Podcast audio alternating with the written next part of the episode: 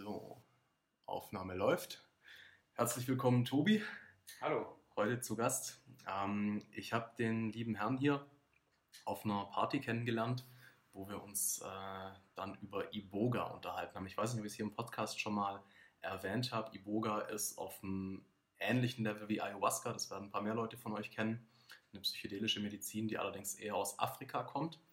Und aber vor allem, was ich daran so interessant finde, ganz, ganz krasse ähm, Erfolge in der Suchttherapie hat. Also wenn ich richtig informiert bin, ist es ja so, dass die bei manchen Studien bis zu 70 Prozent quasi Heilungsquoten ohne Relapse haben bei Heroin.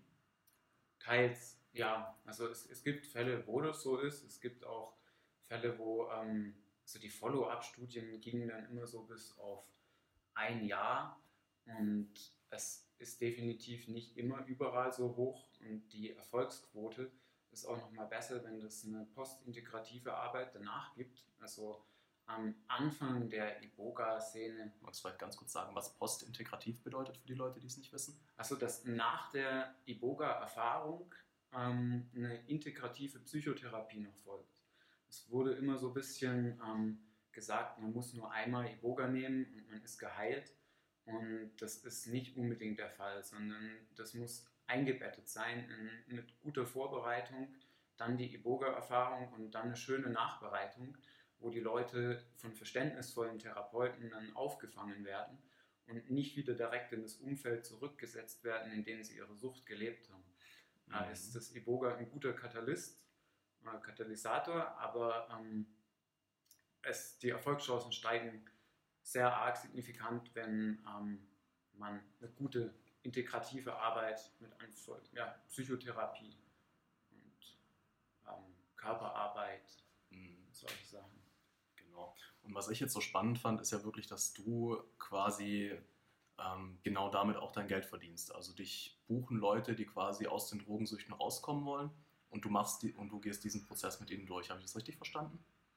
Nicht hundertprozentig, nein. Ähm, also wir, wir sind, ähm, äh, also manchmal verdiene ich damit, zum Beispiel ähm, in Portugal gibt es so eine offizielle Iboga-Klinik, wo ähm, wir zusammenarbeiten und da bin ich dann manchmal gebucht. Ähm, es ist ein bisschen eine Grauzone legal, deswegen ist es da ähm, in Holland machen wir manchmal Treatments, da ist es sehr leicht noch. Ähm, Kollegen zum Beispiel in äh, Neuseeland, die können das jetzt mittlerweile wirklich als ähm, medizinisch verschreibungsfähiges Medikament, was als Off-Label Prescription Drug ähm, verschreibungsfähig ist, äh, ist es zugelassen. Und da können das Ärzte tatsächlich verschreiben. Und da können, ähm, kann unsere Szene relativ frei arbeiten. Jetzt im europäischen Raum muss man da immer ähm, in Ländern gehen, in denen das legal ist. Und ähm, maximal in Ländern gehen, wo es eine Grauzone ist. Mhm. Also, ähm, aber wir, wir, behandeln Leute, die ähm, Suchtproblematiken haben, Heroin, aber auch Kokain, Crack, ähm, Amphetamine, äh, verschiedenste Substanzen. Manche Leute kommen auch wegen Nikotinsucht und machen da Microdosing-Behandlungen. Aber in manchen Ländern arbeiten wir da frei und haben damit recht gute Erfolge. Ja. Okay, sehr cool. Wie, wie bist du denn auf dieses Ganze aufmerksam geworden? Also ich meine, das ist ja gerade auch, wie du sagst, so, es ist nicht überall ganz legal, es ist eine Grauzone, es ist ja so ein bisschen im Untergrund auch einfach so. Genau. Ähm, ist ja nicht einfach ein Job, den du auf Craigslist findest oder ja. irgendwie im Internet. So, wie, wie bist du denn da, da dazu gekommen? Ähm, ich hatte selber so ähm, vor über 13 Jahren ähm, ein relativ starkes Suchtproblem mit ähm, Heroin, aber auch allen möglichen anderen Substanzen, habe mich aber sehr viel im Internet rumgetrieben, in verschiedensten Foren, mich informiert über Substanzen und bin da eben in einem Forum auch über Ibogain gestolpert. Und Ibogain ist äh, quasi der chemische, der Alkaloid, der aktiv ist. Genau, also so eins der Hauptalkaloide. Die Pflanze botanisch heißt die Tabenante Iboga und die hat insgesamt zwölf Alkaloide und Ibogain ist so mit 80% von diesem Alkaloidgehalt so das, der Hauptvertreter der ähm, ibogenen Alkaloide. Weiß, und, weiß man auch, ob es der ist, der am meisten macht? äh, man, man, weiß, dass zum Beispiel Ibogallin hat eine höhere Rezeptoraffinität wie Ibogamin. Ähm, also man, man, weiß recht genau, so welche dieser Substanzen wie auf die Rezeptoren wirkt. Okay. Und ähm, es ist halt für klinische Studien wird das reine Ibogain-Hydrochlorid bevorzugt, weil man da ganz genau quantifizierbare Mengen nehmen kann. Weil wenn man jetzt die Wurzel nimmt, da hat man dann Wirkstoffgehaltsschwankungen von bis zu 3-4 Prozent. So Und, wenig. Ähm, also es kann sein, dass die Wurzel 3% enthält oder es kann sein, dass die Wurzel 6% enthält. Das heißt, mhm. ähm, es kann sich um Hälfte oder es kann sich verdoppeln. Okay. Um, ich habe so. hab jetzt gerade gedacht, so dass, äh, ja. der Unterschied ist zwischen, ob es 100 Mikrogramm ja, enthält ja, oder 103 Mikrogramm. Aber na klar, so macht es Sinn, weil Pflanzen sind ja je nachdem, wo sie wachsen, wie sie wachsen, genau. wie gut sie genährt sind, ist ja einfach auch ein riesiger Unterschied. Genau. Und da, da ist dann so das reine Ibogain-Hydrochlorid im klinischen Kontext bevorzugt, aber ähm, so dass wenn man so, so die spirituelle Komponente damit reinlaufen lässt, dann viele Leute sagen, wenn man das, den, das volle Pflanzenspektrum nimmt von allen Alkaloiden, hat man eine rundere, tiefere Erfahrung, die mehr mit der Naturwelt verbindet. Und das reine Ibogain-Hydrochlorid hat so einen klinischen, sterilen Touch. Ähm, fehlt ich, so ein bisschen was. Kann ich mir das so ein bisschen äh, vorstellen, wie der Unterschied zwischen LSD und Pilzen? Grob, ja. Weil das, das tun ja da ja. ganz, ganz, ganz, ganz viele Aufsagen. Ja, so. ja. So. Okay. Und dann bist du quasi online drauf gestoßen, damals schon vor 13 Jahren? ja, also 2006 habe ich es ähm, genommen, selber das erste Mal, aber seit so 2004 habe ich mich damit beschäftigt, aber das hat dann mhm. gebraucht, bis ich dann im Internet Leute gefunden habe, die mich da ein bisschen geguidet und gesittet haben. Und dann habe ich es 2006 das erste Mal genommen selber. Okay. Wie war das für dich dann? Also Intensiv. Und, hast du auch eine Full, Full Dose dann genommen? Ja, genau. Ähm, ich war danach dann erstmal ein halbes Jahr clean. Mhm. Bin dann aber, weil ich immer noch in dem gleichen Umfeld gelebt habe, langsam wieder rückfällig geworden und habe dann nochmal Iboga genommen und Ibogain-Hydrochlorid war dann ein Dreivierteljahr clean und dann ähm, wurde ich wieder rückfällig, weil ich wieder das Umfeld nicht gewechselt habe. Und dann habe ich mal die volle Wurzelrinde genommen. Und die Wurzelrinde hat eben das volle Alkaloidspektrum und das hat mir eine völlig neue Welt eröffnet. Im Prinzip. Okay. Ähm, ich würde gerne ganz da noch mal kurz ein bisschen zurückspulen. So dieses erste Mal, jetzt auch gar nicht mal unbedingt, wie war es im Sinne von, hat es funktioniert, mhm. sondern wie, wie war die Erfahrung? Also was, was ist passiert? So, was, ähm, was hast du für ein Setting gehabt? Wie viel? Wie, mhm. wie hoch war die Dosis und was? Also ich hatte so 20 Milligramm pro Kilogramm Körpergewicht. Und äh, das Setting war im Bett in einem Zimmer. Ähm, in dem lag ich dann, nachdem ich es eingenommen habe, alleine. Und der Sitter, der kam immer ab und zu mal vorbei und hat nach dem Puls geschaut und hat, falls ich mich übergeben habe, den Eimer ähm, ausgeleert und mir was zu trinken gegeben. Ähm, mit der allerersten Ibogain-Erfahrung, die ich hatte, konnte ich so spirituell erstmal noch nicht so viel anfangen. Es war einfach nur ein extrem starker Rausch, ähm, nachdem ich ziemlich fertig war erstmal. Okay, also kannst du irgendwie ein bisschen beschreiben mit Worten, was auf diesem Rausch passiert ist? Ja, also anfangen tut es meistens mit so Tönen. Man hört so Summ- und Brummtöne, wie als ob so eine andere Dimension ähm, sich anfängt zu melden. Und die werden immer intensiver. Ähm, gibt's, McKenna hat ja auch mal über den mechanischen Grundton geredet. Ähm, so in der Art stelle ich mir das vor ähm, oder habe mir das da vorgestellt. Ähm, man, man, hört dieses Summen, Brummen und Rauschen und dann fängt an, sich erstmal optisch so ein Blitzgitter ähm, über alles zu legen. Man sieht Spuren, ähm, also wenn man die Hand so vor den Augen bewegt, dann sieht es mhm. Nachbilder. Und irgendwann kann man sich dann nicht mehr wirklich bewegen, sondern ähm, kann nur noch da liegen, weil jede Bewegung eigentlich schon einen sehr arg überfordert. Und dann werden Gedanken aus dem Unterbewusstsein an die Oberfläche gespült. Und äh, da ich zu dem Zeitpunkt ein relativ unaufgeräumtes Unterbewusstsein oder Bewusstsein hatte, ähm, waren es teils sehr chaotische Gedanken. Und so die Aspekte des Selbstes, vor denen man normalerweise wegrennt oder die man sich nicht anschauen will, so weil man sich selbst die rosarote Brille gerne aufzieht oder gerade auch, wenn man Heroin konsumiert, dann ähm, tut man damit gewisse Emotionen auch unterdrücken. Und die wurden mir dann im Prinzip ungeschönt an die Oberfläche geholt und dann musste ich mich mit denen auseinandersetzen und konnte da nicht wegrennen oder mich irgendwie dem entziehen. Wie, in was für einer Art und Weise hast du dich damit auseinandergesetzt? Ähm, er nur auf mich wirken lassen erstmal. Einfach nur mal anschauen. Nicht versucht, das groß zu bearbeiten, nicht versucht, das zu kategorisieren. Ähm, es waren anfangs immer so Resistments von mir da, ähm, so, so Ablehnen, also da kamen Aspekte meines Selbst an die Oberfläche, die ich so nicht akzeptiert habe und die ich dann immer mit Ablehnung und die mhm. kamen so oft und immer stärker immer wieder, bis ich sie mir dann tatsächlich angeschaut habe. Nicht irgendwie aktiv was damit getan, sondern eher aufgehört, sie abzulehnen und einfach nur mal angeschaut und mhm. einfach mal so akzeptiert, das, was ist, so loving what is nicht mehr dem. Hattest du zu dem Zeitpunkt schon irgendeine Art von Bildung, Wissen äh, im Bereich von eben Traumaarbeit und wie du mit sowas umgehst? Oder war das wirklich, oder war, hattest du da quasi ein Blank Slate und das Iboga hat dir aber einfach ein bisschen damit geholfen, das, das zu verstehen, dass es darum geht? Hat mir damit geholfen. Nee, ich hatte damit nicht wirklich Erfahrung mit Traumaarbeit. Okay. Das heißt also, dass es wirklich, wenn du heilen willst und, und so wirklich darum geht, quasi diese ganzen Anteile zu akzeptieren, das wusstest du davor gar nicht. Nee. Okay, das ist auch ziemlich krass. Ja. So, weil äh, das zeigt mir jetzt auch wieder, dass das ja einfach ein, ein Wissen ist, was eigentlich ganz tief in uns drin da ist. Ja, auf jeden Fall. Ja, Stanislav Grof nennt es auch ähm, den Inner Healer.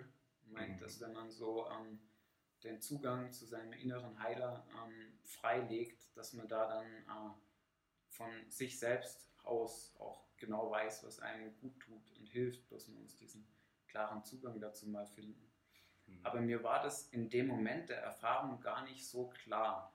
Dass, ähm, man ist dann drauf, ziemlich psychedelisch verschallert und ähm, es überwältigt einen schon sehr und man übergibt sich und ich habe sicher mehrere Monate bis ein halbes Jahr gebraucht, bis ich überhaupt so langsam verstanden habe, was da alles passiert ist. Also das, was ich jetzt gerade so sage, das war jetzt nicht ein Erkenntnisprozess, der dort in den zwei Tagen stattfand, sondern in den zwei Tagen hat was sehr intensiv stattgefunden, aber das hat dann Nachhall gehabt über Monate, eher Jahre sogar, mhm. in der Zeit ich das dann alles nochmal so rekonstruiert habe und mir immer mehr ein Bild daraus oder einen Reim darauf bilden konnte sehr cool. Was ich jetzt auch spannend finde, was wir bisher noch gar nicht besprochen haben, ähm, Iboga ist ja ein ziemlich, ähm, wenn nicht sogar das Psychedelikum, was am längsten wirkt. So, von dem, wie du es jetzt gesagt hast, so dieser Trip, den du da hattest, ging wirklich zwei komplette Tage. Ja, also es ist ähm, sehr dosisabhängig und auch nochmal von der Substanz, die man nimmt, zum Beispiel das reine Ibogain-Hydrochlorid das ist sehr viel kürzer, wie wenn man noch das volle Alkaloidspektrum nimmt. Bei dem vollen Alkaloidspektrum, wenn man da eine sehr hohe Dosis nimmt, also wir haben Leute, wenn wir das denen am Freitag abends geben, die sind dann so am Dienstag wieder so parat, dass sie laufen können. So. Ähm, das sind dann aber schon die strammeren Dosen. Also das sind Dosen, mit denen also man, je nachdem wie hoch ähm, Leute Dosieren mit Opioiden muss man auch so ein bisschen die Dosis mit dem Ibogain angleichen.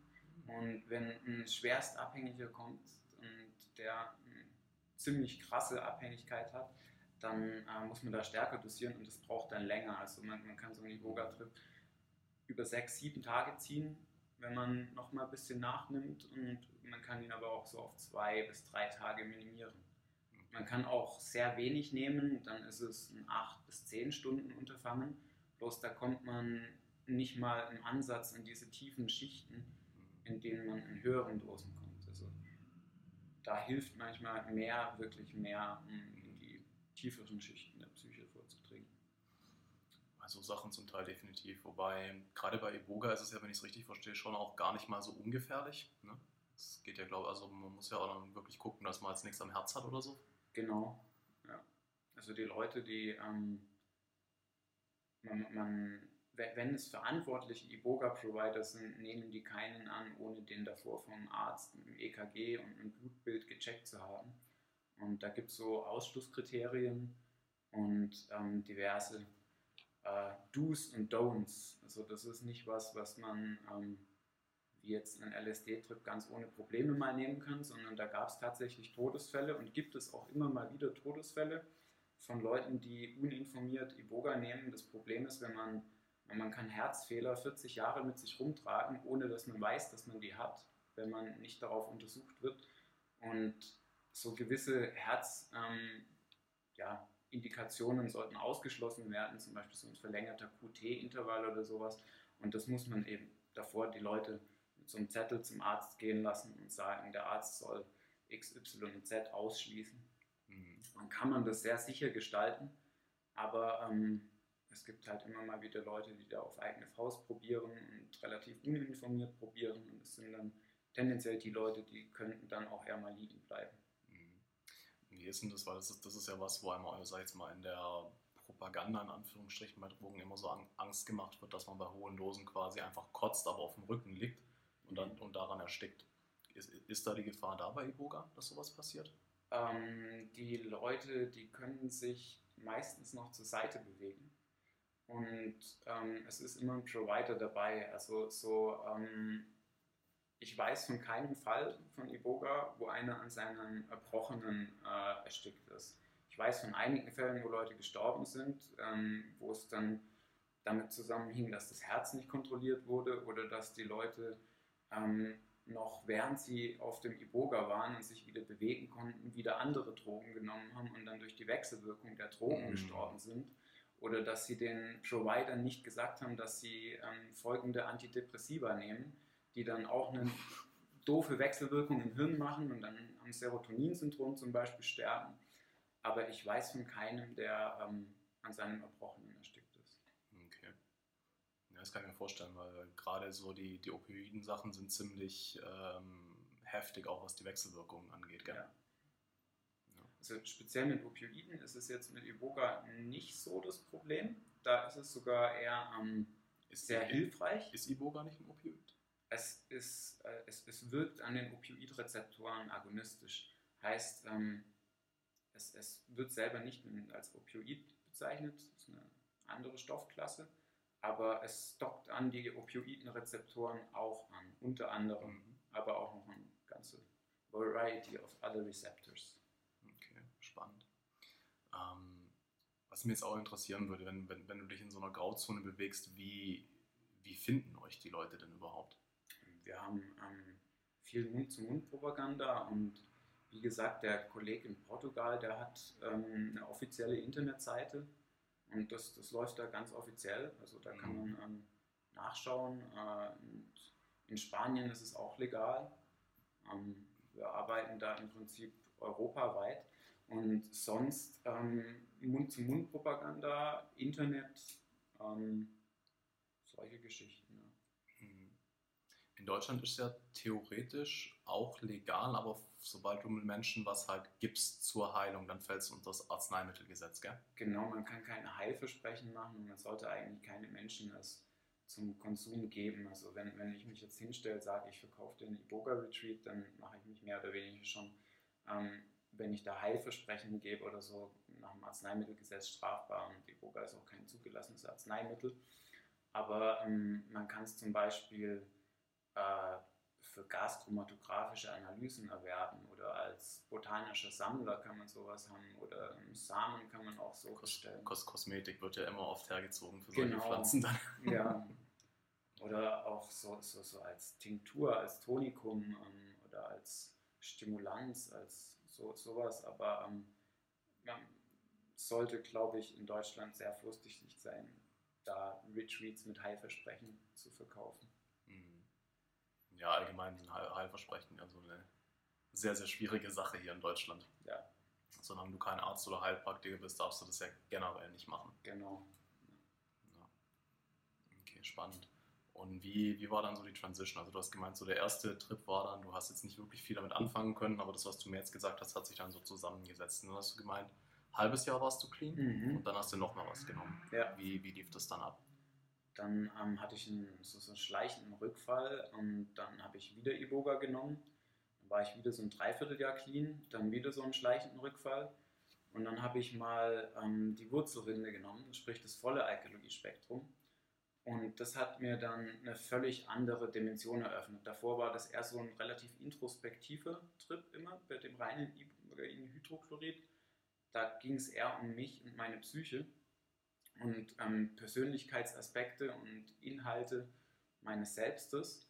Und dann, als ich das dritte Mal die Wurzelrinde genommen habe, ähm, tat sich wie so ein multidimensionaler Kosmos auf, in dem ich auf einmal Pflanzengeister gesehen habe, ähm, Wesen, ähm, also mein, mein Astralkörper hat sich im Prinzip gelöst vom physikalischen Körper und ich bin in ähm, ganz anderen Dimensionen am Wandern gewesen was ich davor zwar mal so gelesen habe, ein bisschen als ESO-Spinnerei abgetan habe. Ich war da eher ähm, relativ wissenschaftlich, pragmatisch geprägt. So was ich nicht messen kann, gibt es nicht.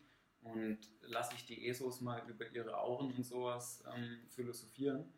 Und dann mit der Wurzel ist mir das in your face, also undeniable, ohne dass ich das, das war direkt erfahrbar, spürbar, fühlbar. Und das hat mich dann geöffnet in so eine Art spirituelles Dasein oder ähm, ja, hat mir dann gezeigt, dass es da mehr gibt, was wir momentan auch mit physikalischen Mitteln nicht wirklich messen können. Mhm.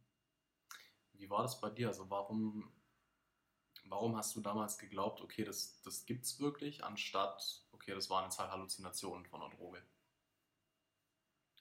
Ähm, das war eine energetische Wirklichkeit, die sich in mir dann ähm, verändert hat. Äh, reines Gefühl, könnte man sagen. Mhm. Ähm, also so nach den ersten, ich habe danach viel angefangen mit Iboga zu experimentieren, aus Interesse an diesen Anderswelten.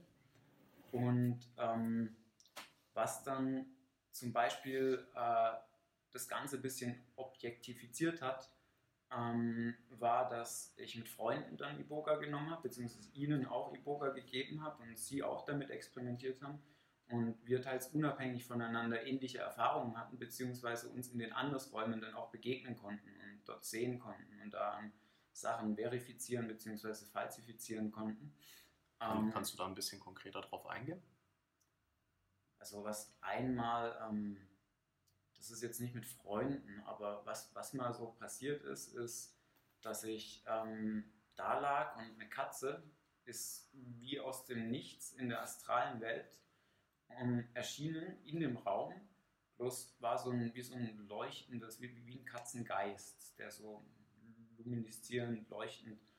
Und der ist einen ganz speziellen Weg gelaufen und ähm, ist dann zu mir gekommen. Ich wollte das streicheln, weil ich wusste jetzt nicht, ist das echt oder nicht echt. Und dann habe ich durch diesen Katzengeist durchgefasst und dann war mir klar, okay, das ist jetzt gerade eine Halluzination von mir. Und zehn Minuten später ist dann tatsächlich die Katze des Hauses genau exakt diesen Weg gelaufen. Ähm, die physikalische Katze, die diese Katzengeist davor gelaufen hat und ist genau in dem gleichen Winkel und echt identisch auf mich zugekommen. Und dann habe ich sie berührt und dann war es die physikalische Katze. Mhm. Und das war sowas, wo ähm, etwas zuerst in der geistlichen Welt vorhanden war und sich dann physikalisch noch danach materialisiert hat bestimmt eine krasse Erfahrung. Ja. ja. Vor allem, wenn man davor noch so, so ein bisschen äh, sehr skeptisch ist, was solche Sachen angeht. Ja. ja. ja. Intensiv. Ja, krass, okay.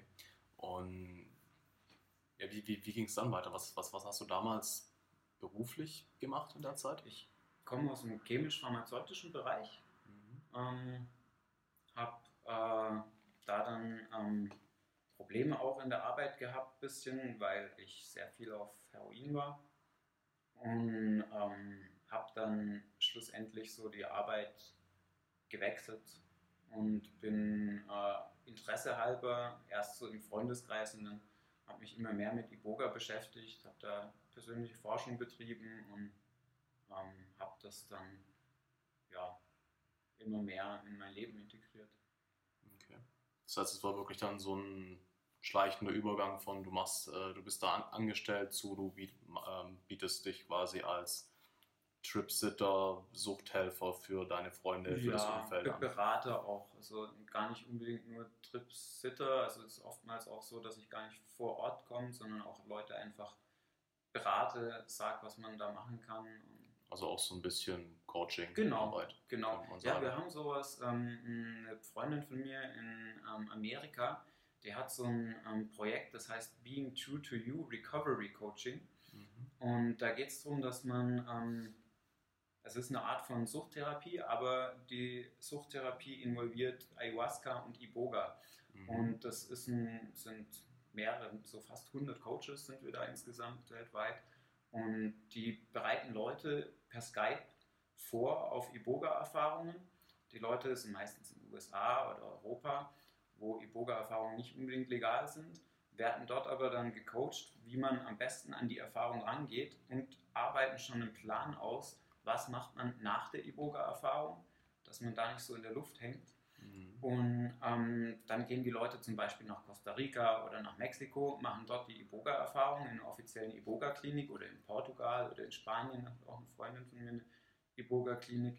Und dann kommen die Leute zurück und werden wieder abgefangen von diesem Recovery-Coaching-Team, was denen dann auch bei der Integration hilft. Und es sind meist Leute, die auch Erfahrung mit Entheogenen haben, sprich auf Iboga, ähm, so ganz traditionell in Afrika, machen das die Leute ja nicht, weil sie Drogenprobleme haben, sondern weil sie mit den Ahnenwelten in Verbindung treten wollen.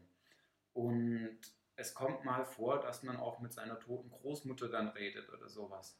Und wenn man da jetzt dann ähm, im deutschen Setting oder so die Leute zurückschickt zum normalen Psychiater und die erzählen, ich habe mit meiner toten Großmutter geredet, dann werden da erstmal halt Psychopharmaka verschrieben und ähm, die Neuroleptika-Zwangsjacke angezogen, was völlig kontraproduktiv ist, um den Prozess zu integrieren. Das heißt, Mhm. wir versuchen gerade zur Zeit ein Netzwerk zu bilden, auch in Deutschland, Schweiz, Europa, England, in Portugal, von Therapeuten, die Leute, die mit so einer Erfahrung versuchen, ähm, ihre Drogensucht zu bekämpfen und dadurch ein gewisses spirituelles Erwachen erfahren haben, dass die nicht äh, gleich patho pathologisiert werden, ähm, sondern dass die eine Möglichkeit haben, das zu integrieren auf verständnisvolle Art und Weise, Mhm. ohne eben als hängen geblieben oder so bezeichnet zu werden. Okay, sehr cool. Und- Und das ist dieses Be Yourself Recovery Coaching? Being true to Being you. true to yourself.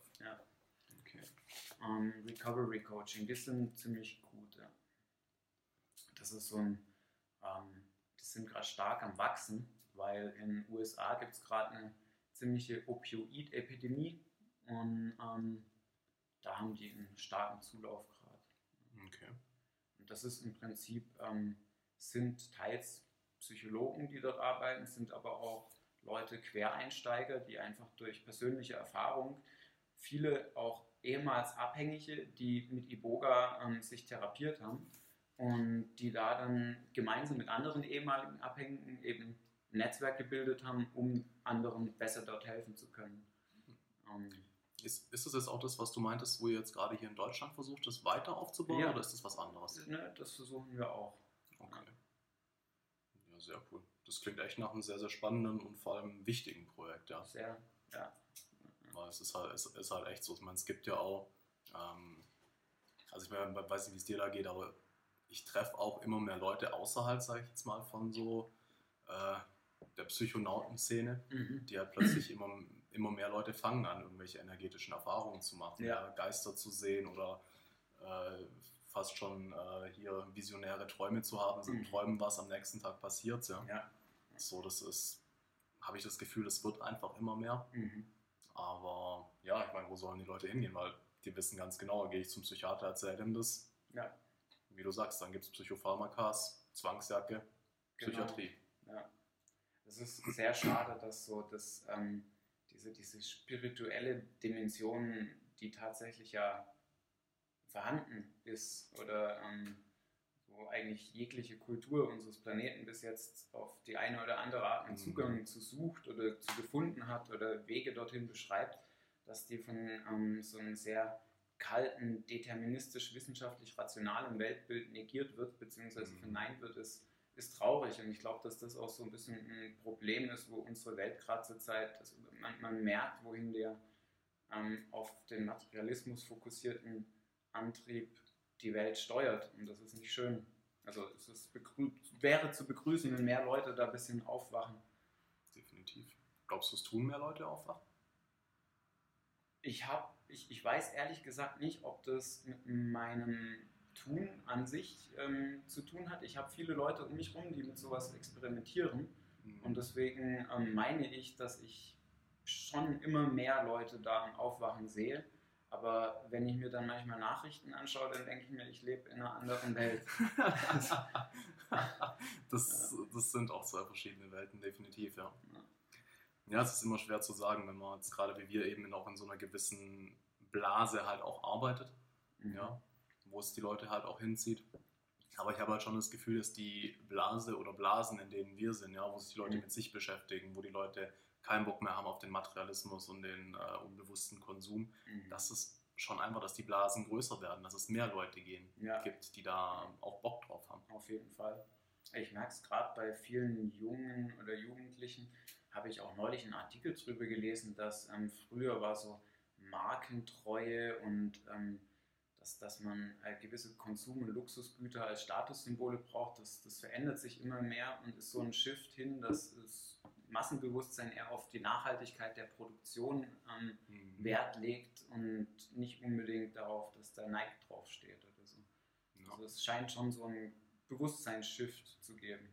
Es wird auch zu einem gewissen Trend gerade, ja, was äh, definitiv sehr zu begrüßen ist. Weil was ein Trend ist, ähm, lässt sich halt auch, äh, so Katz klingt, aber lässt sich halt auch monetär ausschlachten. Das heißt, da haben halt dann auch die Big Player plötzlich Bock drauf.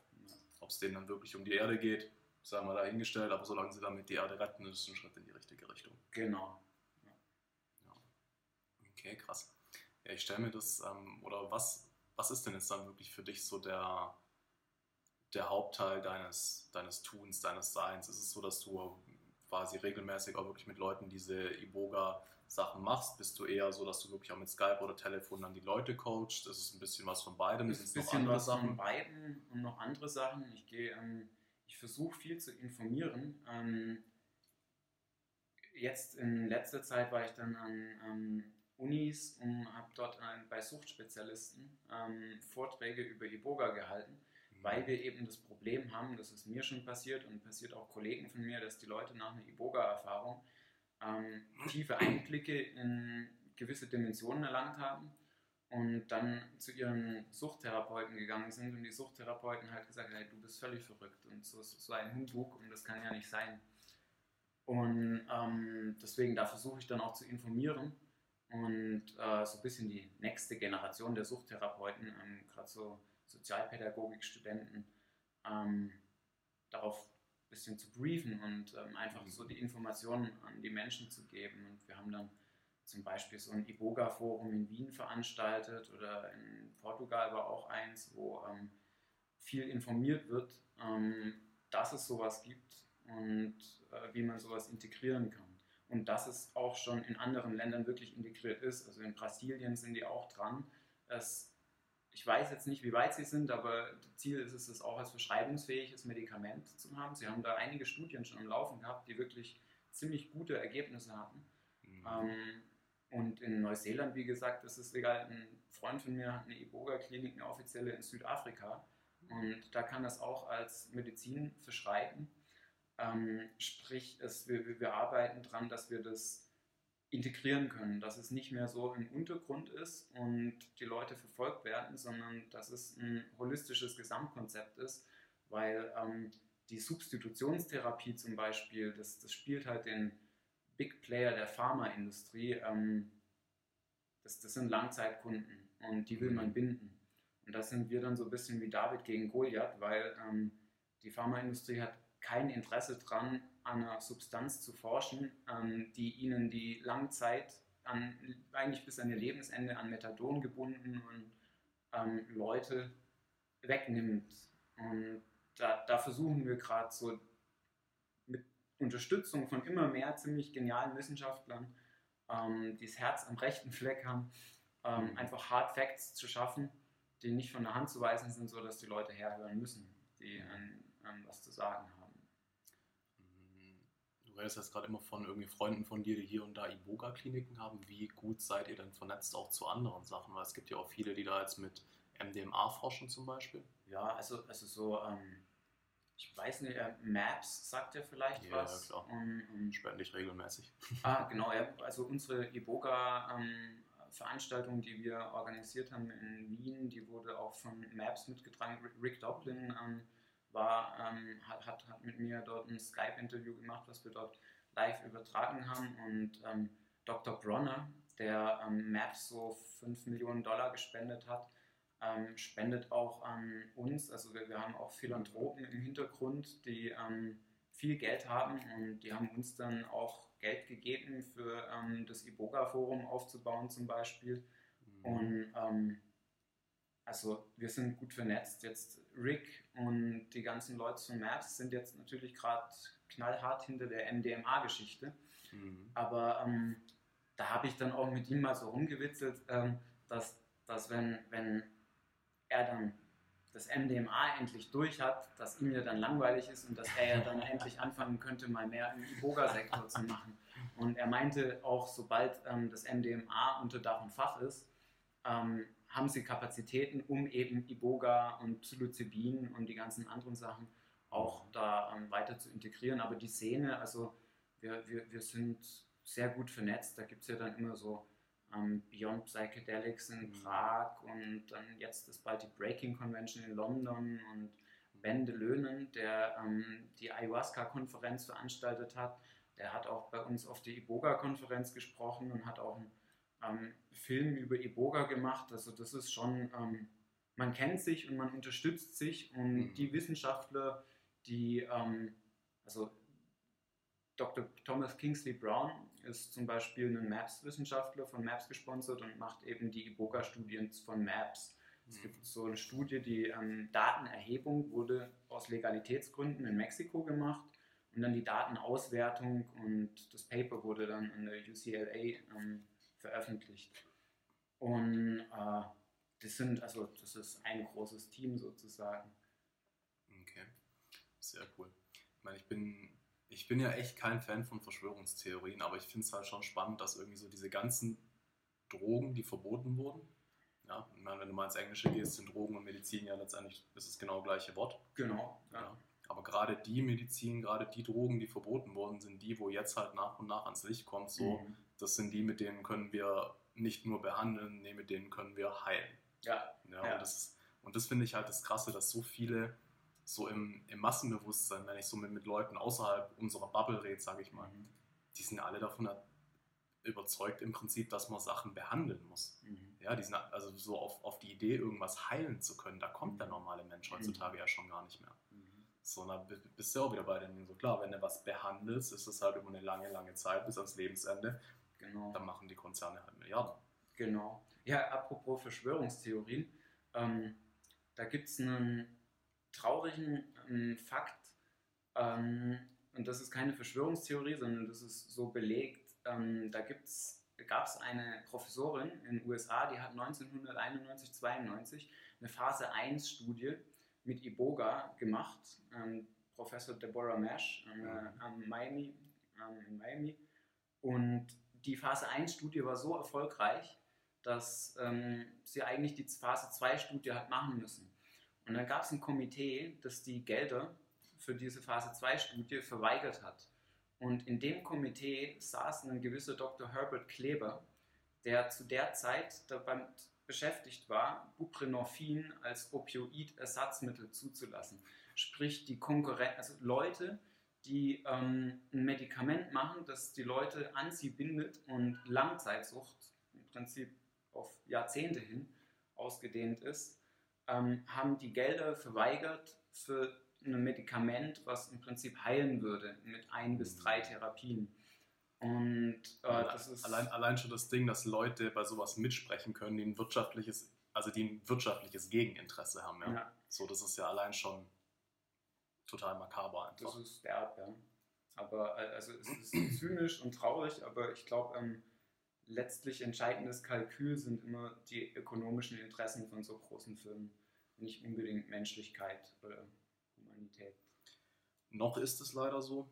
Äh, Ich habe ja tatsächlich die Hoffnung, dass sich das ändern wird. Viele lachen mich aus, aber wäre schön, wenn. Wäre echt zu begrüßen. ich glaube schon, dass das passieren kann. Mhm. So eine Sache, die mir halt einfach immer, immer klarer wird, damit sowas passieren kann, müssen wir halt ein bisschen wegkommen von der Handels- oder Pro-Quo-Gesellschaft. Also ich mache was für dich und dafür kriege ich Geld zurück oder Mhm. irgendeine direkte Gegenleistung, sondern vielmehr halt gucken, okay, das habe ich, wer Mhm. braucht das? Ja. Und das einfach geben. Und wenn die Ja. dann wiederum das geben, was sie brauchen, ir- irgendwann kommt es zurück. Ja. So, das lässt sich natürlich auch nicht mit dem Fingerschnipsen umsetzen. Leider. Aber ich glaube schon, dass es dann wirklich auch in die Richtung, ja, in die Richtung gehen kann. Ja. So gerade, gerade auch wenn die Sachen äh, nachhaltiger produziert werden, Mhm. ja, muss man auch Konsum nicht komplett abstellen, sondern ihn einfach runterschrauben. Genau. Ja. Und solche Geschichten. Ja, gerade dieser Dr. Bronner, ähm, der, der, der stellt so Seifen her ähm, und macht ziemlich nachhaltige Seifen. Der hat sich, ähm, nimmt Hanföle dazu. Und geht nach Indien und hat dort ein eigenes Bauernkollektiv gegründet und gibt denen richtig gut Geld dafür, dass die ihm die Minze auf Bioart anpflanzen. Und der Herr, der hat einen Jahresumsatz von, äh, Jahresgewinn von 160 Millionen Dollar und zahlt sich selbst ein Jahresgehalt von 400.000 Dollar nur aus und spendet den Rest und sagt, der billigste Mitarbeiter, der niedrigste Mitarbeiter in meiner Firma darf, ähm, also ich darf maximal fünffach so viel wie der verdienen. Wenn man Mhm. sich so andere Firmen wie zum Beispiel Procter Gamble oder Nestle und so anschaut, da hat dann der, der, der unterste Arbeiter ein, ein Zehntausendstel oder so vom Jahresgehalt von dem, was wenn, du, wenn, wenn du auf solche Sachen gehst, dann kannst du dir ja sogar hier die, die Leute angucken, die halt vielleicht mal für einen Euro die Woche in Afrika oder sowas arbeiten. genau, ja. Ja, und dann im Vergleich zu denen, die sich ihre mehrere Millionen im Jahr rauslassen, Mhm. Ist das halt schon heftig, ja. Ja. Okay. Ähm, was ist denn an Seifen nicht nachhaltig? Also du kannst ähm, zum Beispiel äh, so sehr viele so Mainstream-Sachen in Nivea und so sind aus ähm, Ach so, Erdöl. das sind, das sind halt, ah ja, okay, diese ähm, ganzen so Zusätze, die sie halt reinmachen. Und so. Also es, es kommt viel aus der Erdöl-Paraffinölindustrie auch. Und ähm, du kannst, also es gibt ja so Seifen, die kannst du äh, in Badeseen oder so, da steht dann auch manchmal drauf, so ähm, natural degradable. Und wenn die ähm, nicht so viel Saponine haben, beziehungsweise nicht so viel ionisierte Tenside, dann ähm, sind die von der Umwelt gut verträglich abbaubar. Mhm. Und, ähm, also da, da gibt es schon Unterschiede, wie viel Chemie drin ist und was so Mhm. natürliche Seifen sind. Hanfseife könnte ich mal ausprobieren. Ich bin jetzt seit ein paar Jahren auf Olivenölseife umgestiegen. Das finde ich ziemlich nice. Mhm. Ja. Aber schon spannend. Was ähm, jetzt gerade vielleicht auch so für die Zuhörer und du sagst, du gehst auch rum, so um, um die Menschen zu informieren. Mhm. Wenn es so eine Sache gibt, die du den Menschen sagen könntest, hey, mach das bitte anders oder denk da mal drüber nach, was wäre das so für dich? Also das, was ich dann jetzt, was mir spontan dazu eingefallen ist, ähm, kommt nicht von mir, sondern äh, ich war vorgestern auf einem Vortrag von ähm, Professor Harald Lesch, ähm, der Herr von Alpha Centauri, der immer so den ähm, echt äußerst sympathischen Erklärbär von astrophysischen Zusammenhängen ähm, im Fernsehen gibt. Und der ähm, hat gesagt, wenn er Leute irgendwie in Anbetracht der Klimakrise auf was hinweisen will, dann sagt er, bitte hört auf, Flüge, also vermeidet Flugzeug zu fliegen, ähm, wo es nur geht. Und versucht ähm, bewusster zu konsumieren. Ähm, sehr, sehr viel Fleischkonsum ist, glaube ich, auch nicht gut.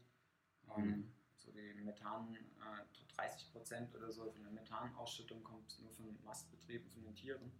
Ja, Es gut, wird Regenwald abgeholzt für ähm, Soja anpflanzen, ähm, für Futter, für, für Fleischproduktion.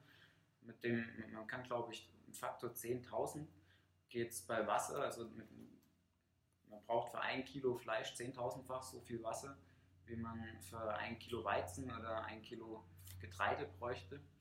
Ähm, Das kann ich, kann ich mir gut vorstellen. Also was ich, äh, was ich weiß, ist, dass du für ein Kilogramm Fleisch, ähm, oder um was ging es? Naja, doch eben, um ein, ein Kilogramm Fleisch quasi herzustellen, brauchst du erstmal 17 Kilogramm Futter für das Ja. Tier. Ja, Ja. genau. Wasser ist aber noch gar nicht reingerechnet. Das Ja. heißt, die, die Ackerfläche, die wir allein nur für die ganzen Sachen brauchen, Mhm. ist schon heftig. Mhm. Was ich da auch krass finde, ich habe eine Zeit lang mal beim Tierschutz gearbeitet. Mhm. Und wei- weißt du, wie die, Mas also die, die Schlachtbetriebe subventioniert werden, die Massentierhaltung hier in Deutschland? Nee. Nach geschlachteten Tieren. Oh. Uh. Die, die, die schmeißen 40 bis 60 Prozent des Fleisches einfach weg, nachdem sie es geschlachtet haben. Im Ernst jetzt? Ja. Weil sie halt das Geld dafür kriegen, weil die Subventionen reichen. Das ist ja heftig. Vor allem, wenn du dir mal überlegst, ja wenn, wenn, die keine, wenn die keine Subventionen hätten, könnten diese Betriebe sich nicht halten. Das sind eigentlich wirtschaftlich unrentable Betriebe. So ein Mhm. Tier in einem Massentierhaltungsbetrieb kostet zum Aufziehen und Schlachten viel mehr Mhm. als ein Tier beim Bauern. Mhm. Allein schon wegen den ganzen Antibiotika und Medikamenten, die das Mhm. braucht, um da nicht krank zu werden. Ja. Ja. Heftig. Also das ist schon eine krasse Perversion einfach, Mhm. die da abläuft.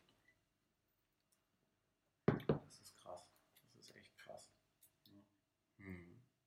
Also so, so was, was, was mir dann, ähm, um den Bogen zum Iboga mal nochmal zurückzuspannen, ähm, so ähm, passiert ist. Ich bin, ähm, nachdem ich Iboga genommen habe ähm, und wieder gerade so gehen konnte, bin ich mal durch den Supermarkt spaziert und sehr viel von der Nahrung kam mir einfach tot vor, nicht, nicht wirklich lebendig. Das Einzige, was mich wirklich angemacht hat, waren dann noch so ähm, frische Gemüse, frische Früchte, Mhm. ähm, solche Sachen, aber sehr viel, was so einfach abgepackt war und so, hatte fast schon so einen ekligen, an, ziemlich eklig angemutet dann. Mhm. Und ähm, ja, Iboga hat mich zurück zur Natur gebracht, so ein bisschen. Also, ähm, so dass ich auch mir überlegt habe, hey, mit jedem Kauf, den ich tätige, das ist eigentlich ein politisches Statement. Mhm. Und wenn ich jetzt, ich muss jetzt nicht unbedingt diese Schokolade von Nestle haben, weil Nestle ähm, macht Regenwald platt für Monokultur Palmölplantagen. Mhm. Und jetzt gerade kam eine Studie von der ETH in Zürich raus, dass man wahrscheinlich die Klimakatastrophe sehr gut counterbalancen könnten, wenn man ähm, re, ähm, neu aufforstet, Re Reforestation, also sehr viel Wald pflanzt. Mhm. Und da kann man dann natürlich auch persönlich mitarbeiten, indem man sich überlegt, hey, was für Konzerne machen den Wald kaputt, was für Produkte Mhm. verbrauche ich von diesen Konzernen, kann ich die Produkte irgendwie durch was Nachhaltigeres ersetzen oder kann ich da ein bisschen persönlichen Verzicht walten lassen in Anbetracht, dass ich einfach den Konzernen nicht meine Energie, mein Geld geben will. Mhm. Ja, ich finde das super spannend, auch jetzt gerade, ähm, gut, Politik ist so ein Thema, da regen sich eh alle immer drüber auf. Mhm. Ja. Und wie, ja, wie viel Macht unsere Politik tatsächlich hat, möchte ich halt auch ehrlich gesagt mal anzweifeln. Ähm, gerade wenn wir uns hier über die Sachen Pharma oder Nestle und so Konzerne unterhalten, die halt einfach so, sorry, aber wenn die was wollen, da kann kein Politiker was dagegen machen. Ja, ja, so ja. könnte sich die ganze Welt vielleicht zusammenschließen, aber das passt, passt auch nicht, weil Ja. Trump und Putin im Sandkasten sitzen und sich gegenseitig beschmeißen. genau. Ja. Das ist ganz lustig. Du hast hier Shadowrun rumliegen, haben wir gerade vorhin kurz drüber gesprochen. Und da ist ja so eine bisschen dystopische Zukunftsvision, wie so eigentlich große Konzerne wie Alphabet, Google oder ähm, Autokonzerne oder Pharmakonzerne eigentlich so die Welt regieren. Ja. Und wir steuern ja schon immer mehr darauf hin. Da hatte ich mal den Gedanken, dass so Science-Fiction-Autoren wie so Johnny Mnemonic vernetzt oder ähm, den Neuromancer, dass die sich ähm, vielleicht wird man in der Zeit rückwärts wiedergeboren und die können sich an Vorleben in der Zukunft erinnern, weil die zeichnen manchmal perfekte Bilder. Also 1984 trifft in China jetzt richtig zu. So, ähm, Okay, krass. ähm, so dieses Buch von 1984, George Orwell, ist ja eigentlich jetzt schon mehr als real. Und Mhm. es ist spannend, wie viele Science-Fiction-Autoren da wirklich recht treffend die Zukunft Ja, voll. zeichnen. Also, was ich bei Shadowrun so spannend finde, ist, dass es wirklich eine, eine relativ plausible Zukunftswelt auch, äh, auch für mich zeichnet. Mhm. Ja, auch die Art und Weise, wie sie wie sie quasi Magie wieder eingeführt haben. Mhm. Und da ist ja auch, also da finde ich ja gerade das Spannende dran, dass du eben so dieses, dieses Cyber, man hat schon Cyber-Auge, Cyber-Gliedmaßen, es gibt die Matrix, wo man sich einklinken kann und Mhm. so, aber das halt gleichzeitig mit Magie, finde ich halt Genau. ein super spannendes Thema, ja. Aber wo ich eben eigentlich drauf raus wollte, so weißt du, Politik, wahrscheinlich kannst du wirklich die, ähm, wie viel Macht wirklich da ist, auch so ein bisschen daran messen. Für die Politik wählen wir einmal im Jahr oder so, Mhm. ja. Mhm. So, wie oft wählen wir für die Firmen, von denen wir Sachen kaufen?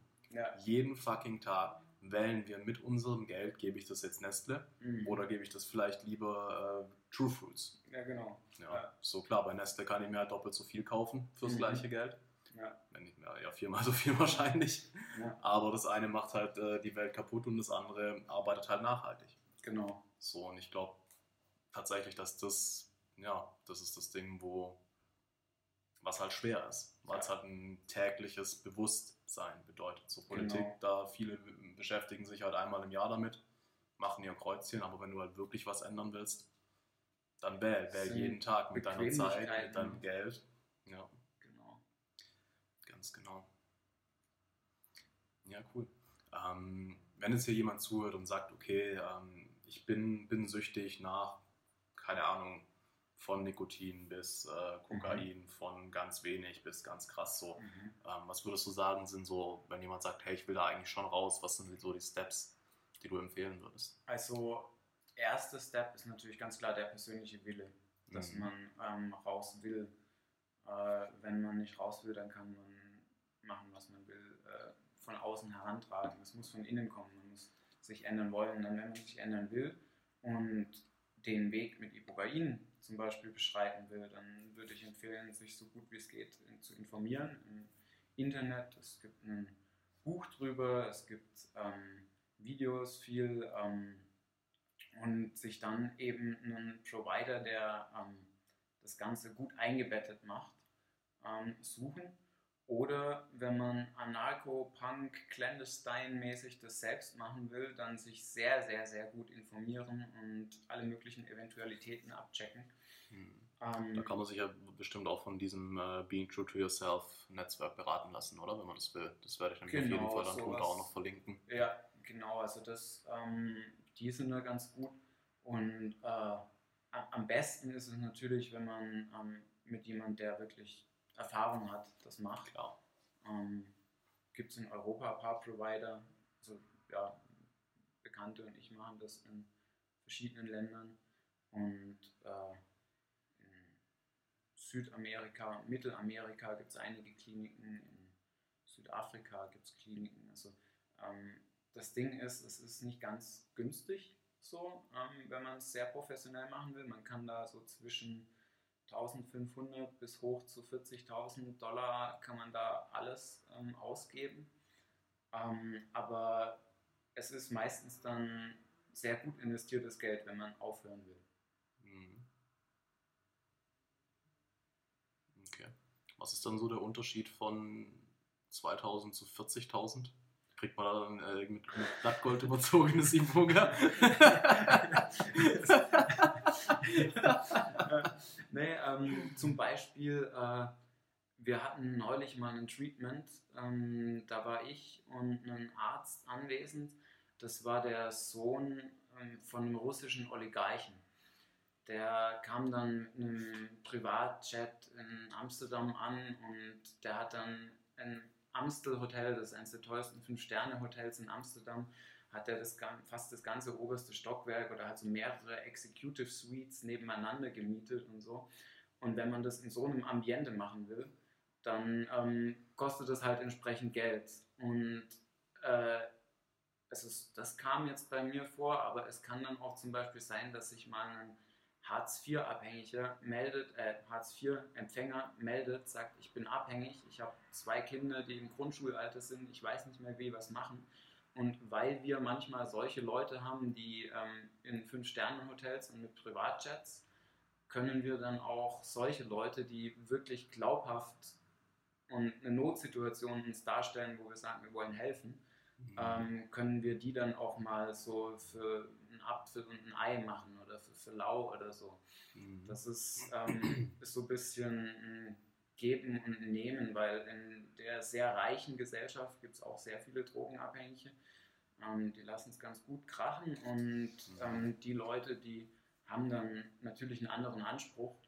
Ähm, ein Bekannter von mir, der hat dann mal, ähm, das war jemand aus dem Obama-Clan zum Beispiel, ähm, der damit dann mal behandelt wurde. Und das sind dann sehr High-Profile-Leute und die geben dann eben 40.000, 50.000 Dollar dafür aus, dass man an einem Pool in der Karibik, private Villa und Ärzte kommen und Krankenschwester kommt und zur Mhm. Not ein Helikopter da. Für sowas kann man dann eben viel Geld ausgeben. Aber jetzt für normal ähm, Menschen zugänglich ist dann eher so, so ein, es gibt eine Iboga-Klinik in Portugal, die machen so eine Woche ähm, ein Rundum-Paket mit einem Psychotherapeuten, mit einem Arzt, der vor Ort ist, ähm, mit völligem klinischen Ausstattung, einer Krankenschwester, mit einem Pferdehof und die wollen für eine Woche inklusive alles ähm, so 5000 Dollar, äh, Euro. Aber dann gibt es auch nochmal Leute, die zum Beispiel für so 1500 ähm, zu Leuten kommen. Also wenn man zum Beispiel sagt, ich will das zu Hause machen und es kommen, das mache ich manchmal zu, bei manchen Leuten, ähm, wenn es die Landesgesetzlage zulässt, ähm, macht dann auch Hausbesuche, weil sie es sich anders nicht leisten können. Und da spart man dann natürlich auch Geld, wenn man da jetzt nicht so ein All-Inclusive-Ding hat. Mhm. Oder ähm, wenn man sagt, man will sehr günstig, ich will es selber machen und ich kann dann ähm, zur Telefonberatung geben oder sowas. Das, das ist dann noch sehr, sehr, sehr viel günstiger bis kostenfrei manchmal, je Mhm. nachdem. Mich interessieren würde, weißt du, wie das rechtlich für dich ist, wenn du jemanden bei was Verbotenem quasi berätst? Also äh, ich glaube, ähm, ich stifte niemand, ich weiß es ehrlich gesagt nicht hundertprozentig. Mhm. Ähm, ich glaube, ich stifte niemanden dazu an, wenn er zu mir kommt. Also ich, ich dränge mich niemanden auf, ich Mhm. sage niemand hier sollst du, sondern wenn jemand zu mir kommt und sagt, ich habe das vor zu machen, dann kann ich sagen, ja du, das ist eigentlich ähm, aber auch gefährlich und wenn du es machst, dann achte bitte darauf, dass du es Mhm. also dass du es nicht machst, wenn du zum Beispiel ein langes QT-Intervall in deinem Herz hast, Mhm. dann darfst du es nicht machen. Und wenn du es unbedingt machen musst, dann schau, dass du viel trinkst und dass du jemanden dabei hast und schau, dass du davor ein bisschen Kalium nimmst, um dein Herz ein bisschen zu stärken. Ähm, solche Tipps, glaube ich, sind jetzt nicht. Da, also ich Mhm. verkaufe dann keinen Iboga. Klar. Ähm, ich finde es, es gibt halt bei sau vielen Sachen da einfach Grauzonen, Ja. sage ich jetzt mal, die halt auch eigentlich keine sein sollten, weil ich meine, weißt du, wenn, wenn, zu dir, wenn zu dir jemand kommt, so, der macht es eh. mhm. Trotzdem bin ich mir ziemlich sicher, dass wenn es jemand will, der kann dir hinterher einen Strick draus drehen. Mhm. Ja, so, das ist einfach, Ja, das heißt, du bist da quasi als jemand, der helfen will, ja, ja. Der nichts an der Situation ändert, sondern nur quasi bildet, berät Mhm. und dann kann dir hinterher aber ein Strick draus gedreht werden. Ich glaube, also wenn man es geschickt angeht, glaube ich nicht, dass man da dann, ähm, kommt natürlich ganz stark auf die Wortwahl dann an. Aber wenn, wenn ich Mhm. da sage, nimm bitte zwei Gramm Iboga, dann glaube ich, bin ich strafbarer. Wie wenn ich frage, ja, was hast du denn vor zu machen? Und er sagt, Mhm. oh, ich will das machen. Oder sowas wie nimm auf keinen Fall mehr als. Ja, also wenn du es unbedingt machen willst, würde ich aber so nicht mehr wie das nehmen. Und es gibt Mhm. eine Studie, die belegt, dass es ab so und so viel Milligramm pro Kilogramm Körpergewicht neurotoxisch wird. Deswegen ähm, würde ich mich an deiner Stelle an die Studie halten oder so. Also Mhm. und wenn die Leute dann das nicht ausrechnen können, dann kann man ihnen da vielleicht Hilfestellung beim Umrechnen geben von den ganzen Geschichten. Mhm. Oder einfach sagen, als ich das mal mit mir selbst in einem Selbstexperiment gemacht habe, habe ich das folgendermaßen gemacht. Mhm. Damit gebe ich ja eigentlich keine Anleitung oder Tipps, sondern ähm, beziehungsweise fordere nicht auf zum Konsum und tue nicht wirklich ein Heilversprechen geben, sondern gebe nur Anleitungen und Tipps. So. Mhm. Ja, ja, klar.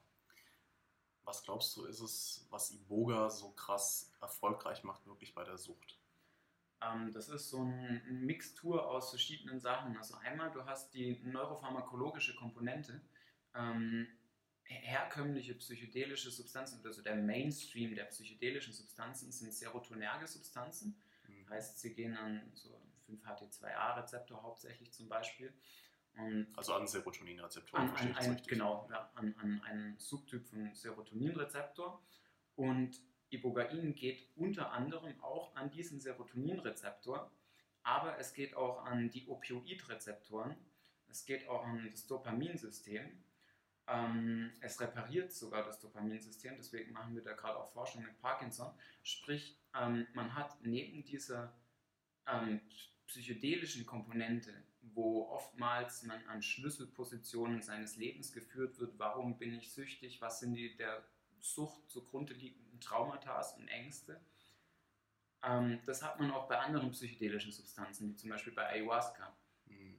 Aber ähm, was dann beim Iboga noch dazu kommt, ist eben diese Opioidrezeptoren werden blockiert. Das heißt, Leute können zu uns kommen und die haben einen sehr starken Heroinentzug.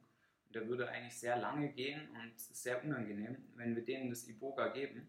In dem Moment, wo das Ibogain das Gehirn flutet, werden die Rezeptoren wieder besetzt und der Entzug hört auf.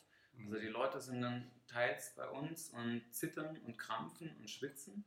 Dann gibt man ihnen das Ibogain und nach einer halben Stunde sagen, wow, der Entzug hört auf. Und dann sagen sie noch, wow, wow, wow, und dann legen sie sich hin. Also sie, sie haben dann, ja, sie, okay. du, du, du hast diese wirklich physiologische Unterbrechung der Sucht speziell bei Opioiden hast du eben nur beim Ibogain. Und was dann auch noch spannend ist, ist, dass Ibogain ist auch ein nikotinergischer Agonist. Das, man, man hat ähm, in seinem gesamten peripheren Nervensystem, in den Ganglien, hat man ähm, nikotinergische Rezeptoren. Mhm. Das sind so Subtypen vom Acetylcholinsystem. Und da dockt Ibogain auch an.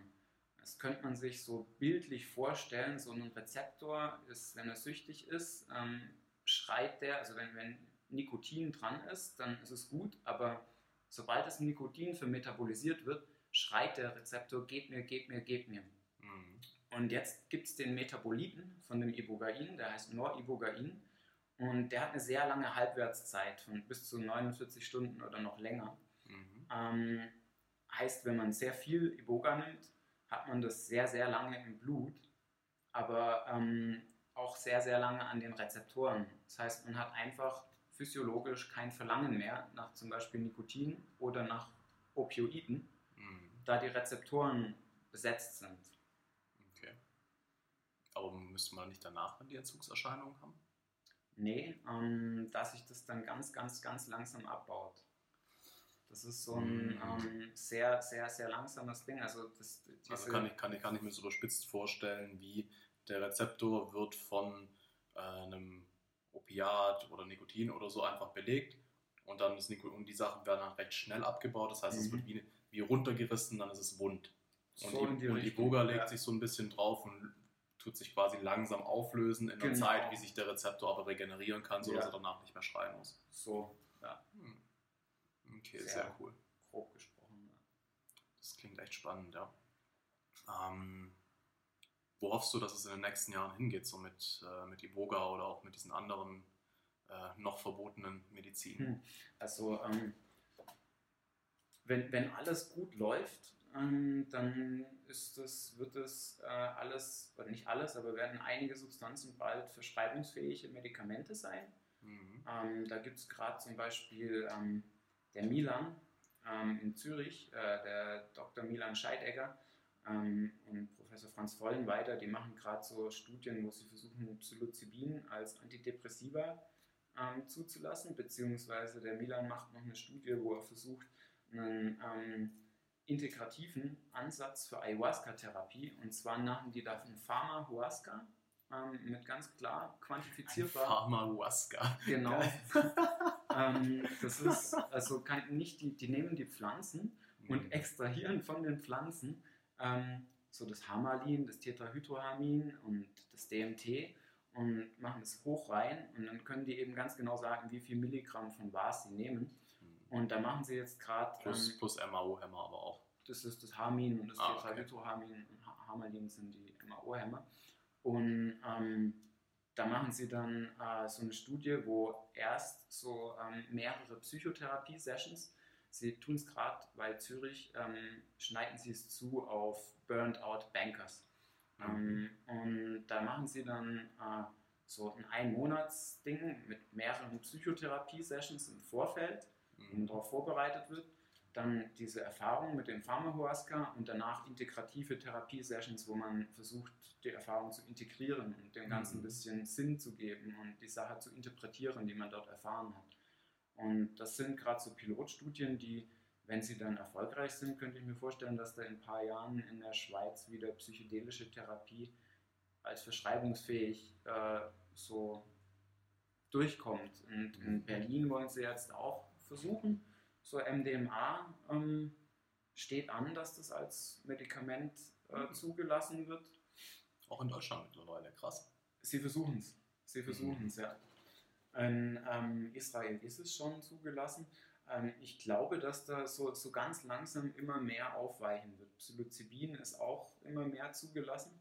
Mhm. Mit Iboga sehe ich da ein bisschen größere Probleme, weil ähm, es ist ein bisschen. Äh, ja, wie soll man sagen, ähm, A, die Demografie, die ähm, das Iboga braucht, ist nicht unbedingt gerade die äh, beliebteste oder so, sind halt eher so Junkies. Ähm, so Psychopharmaka-Ersatz und Traumata-Aufarbeitung bzw. Antidepressiva-Ersatz ist eher so Mainstream. Mhm. Ähm, Ibogain ist dann auch nochmal etwas gefährlicher wegen dieser Herzgeschichte. Heißt, mhm. ähm, ich würde mir wünschen, und es wäre echt schön, wenn es dann als ähm, Behandlungsmöglichkeit zumindest in den Raum gestellt werden würde, sodass die Leute sagen, hey, guck mal, also du kannst hier Methadon nehmen, du kannst sonst was machen, du kannst Psychopharmakas nehmen, aber für die Leute, die es ausprobieren wollen, gäbe es auch diese Möglichkeit und da dann natürlich die Risiken und die Nutzen, potenziellen Nutzen, äh, möglichst objektiv darzustellen und nicht gleich zu verteufeln. Wäre schön, wenn es in die Richtung gehen würde. Okay, sehr cool. Ja, das würde ich mir auch sehr wünschen. Äh, es geht ja schon in die Richtung. Ja. Und ich bin auch echt gespannt, was das einfach auch immer mehr und mehr mit den, mit den Menschen macht. Ja. Ja, weil das eine ist, dass die Menschen auch so immer mehr aufwachen, aber eben immer mehr Menschen machen halt auch diese ähm, ja, sehr, sehr tiefgehenden psychedelischen Erfahrungen mit irgendwelchen Entheogenen. Ja, ja. Wo ganz, ganz viele ja hinterher rausgehen und sagen so, ja, ich habe es immer für Humbug gehalten, aber ich weiß jetzt, ja. dass es anders ist. Genau. So, man kann es nicht richtig erklären, aber man weiß es. Ja. So. Einfach, was genau. man erfahren hat, direkt kann man nicht wieder löschen so schnell. Ganz genau, ja. Ja, sehr cool. Ähm, habe mich sehr, sehr gefreut, dass du da warst. Kein vielen, Problem. vielen Dank für deine Zeit. Gibt's noch, Danke für die äh, Einladung. ja, sehr gerne. Gibt es noch irgendwas, was du den Zuhörern oder zum Schluss mitgeben möchtest? Ähm, gerade würde ich sagen, wenn euch das interessiert, ähm, informiert euch gut und macht solche psychedelischen ersten Schritte nicht unbedingt in einem Party-Setting oder in einem Club-Setting, sondern macht es eher im Wald mit guten Bekannten und ähm, mit guter Vorbereitung und guter Nachbereitung. Je besser man ähm, sowas im Vorfeld vorbereitet, umso nachhaltiger und umso mehr kann man auch daraus ziehen nicht mal so im Vorbeigehen sowas machen. Mhm. So in ähm, den Traditionen, wo das herkommt, solche Substanzen, Ayahuasca, aber auch Iboga, da wird man teils über Wochen ähm, darauf vorbereitet mit speziellen Diäten und auch Psychohygiene zum Beispiel, sodass man sich keine Horrorfilme oder keine Nachrichten davor anschaut, weil da kommt einfach nur sehr viel Müll, sondern dass man eher Waldspaziergänge macht, meditieren geht, Yoga macht. Und sich da so ein bisschen eintunt schon im Vorfeld, dann hat man da, glaube ich, mehr Nutzen von, wie wenn man es einfach mal so auf eine Party einschmeißt. Definitiv. Und gerade die krasseren psychedelischen Sachen würde ich sowieso auch keinem empfehlen, auf einer Party damit anzufangen, weil das hat auch schlichtweg, abgesehen davon, dass es im besten Fall nicht so gut und wirkungsvoll ist und profitabel, kann es halt auch richtig nach hinten losgehen. Ja, sehr. So, weil das ich habe noch nie davon gehört, dass jemand alleine im Wald einen Horrortrip hatte, in einem guten Setting mit guten Freunden. So auf Partys oder Festivals halt dann schon eher. Ja, stimmt. Genau. Ja, sehr cool. Dann sind wir damit am Ende der Folge angekommen. Vielen, vielen Dank, dass du bis jetzt durchgehalten hast. Ähm, wie immer, wenn es dir gefallen hat, lass mir sehr gerne einen Daumen hoch oder Sterne da. Wie auch immer, du kannst mir sehr gerne schreiben auf Facebook oder Instagram, einfach Joyful Samurai. Ich freue mich über Feedback, ich freue mich auch über Vorschläge, wenn du gerne jemanden dabei hättest oder wenn du irgendwas Tolles zu sagen hast, dann ja, freue ich mich von dir zu hören und ansonsten wünsche ich dir noch eine wundervolle Zeit. Bis zum nächsten Mal.